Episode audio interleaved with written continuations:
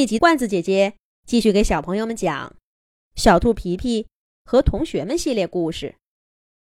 小兔皮皮和小公主。小兔皮皮认识了一位小公主，他帮着小公主布置了一个秘密洞穴，还跟她成了好朋友。除了偶尔望着远山时哀伤的目光。小兔皮皮常常忘记小公主的身份。自从第一天见面后，皮皮就再也没见过小公主的眼泪。一起玩的时候，他似乎跟自己的小伙伴们没什么不同。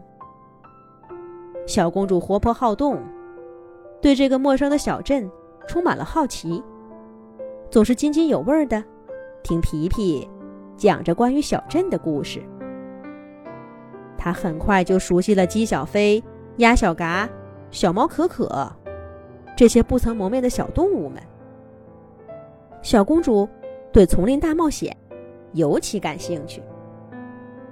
那一天，小公主终于答应跟皮皮去山坡上的小树林探险，却险些撞到来捡果子。给鸭爸爸做蛋糕的鸭小嘎，皮皮赶忙迎上小嘎，一路跟他请教关于蛋糕的做法，一直陪着他回到家，这才让小嘎忘记了皮皮身边那个可疑的身影。探险活动当然泡汤了，但好消息是，皮皮带回鸭爸爸的新品——芒果冰淇淋。让小公主大饱口福。还有一次，皮皮和小公主沿着小河边捡石子儿，正看到小刺猬果果来学游泳，皮皮赶紧拉着小公主也跳进水里，又主动游过去指导果果，让小公主趁机回到岸上，躲进灌木丛。等终于送走了果果，皮皮和小公主看着湿漉漉的衣服，捧腹大笑。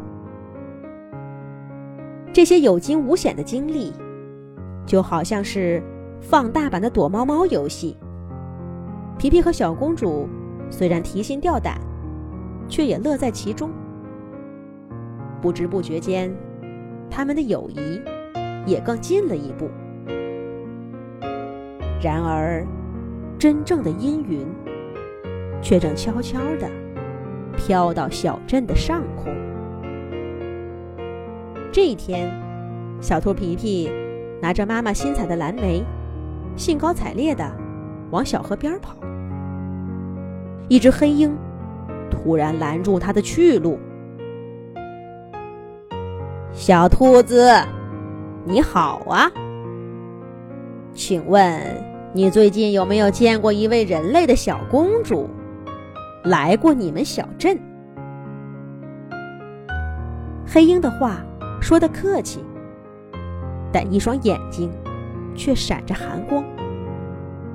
皮皮看得一惊，抱着蓝莓的爪子紧了紧，故作镇定地说：“没有，我们小镇的居民都是动物。”哪有什么人类？我不认识你，你快让开！我要去找我妈妈。皮皮转身换了个方向，急速向前，不想黑鹰也转过来，张开翅膀，再次拦住皮皮。皮皮顿时感到眼前一暗，心也再次悬起来。别着急嘛，小兔子，你再好好想想。真的没见过吗？你这蓝莓看着真新鲜，是刚摘的吧？你这是准备把它拿给谁呢？我，我去找朋友。皮皮下意识回答道：“是什么朋友呢？”在哪儿啊？你刚刚不是说要去找妈妈呢？我看你是在说谎吧？我我我才没说谎呢！我我朋友在。皮皮险些说出小公主的位置，好在她很快反应过来，停下来不说了。这跟你有什么关系？我不认识你，我什么都不会告诉你的。可是黑鹰却敏锐的捕捉到小兔皮皮瞥向灌木丛的眼神。哈哈，你已经回答过了。黑鹰得意的笑起来。谢谢你啦，这位小兔子。黑鹰说着，豁的一下，扬起翅膀，向灌木丛飞去。嘿，不许去！不许去！你回来！小兔皮皮高声喊着，他跳起来去追黑鹰的翅膀。皮皮今天跟小公主约好在小河边见面，他出来的稍晚了点儿。小公主这会儿肯定在那等着呢。黑鹰这一过去，他肯定就暴露了。皮皮一边懊恼自己不小心，一边紧追着黑鹰。这只黑鹰是谁呢？他能找到小公主吗？咱们下一集讲。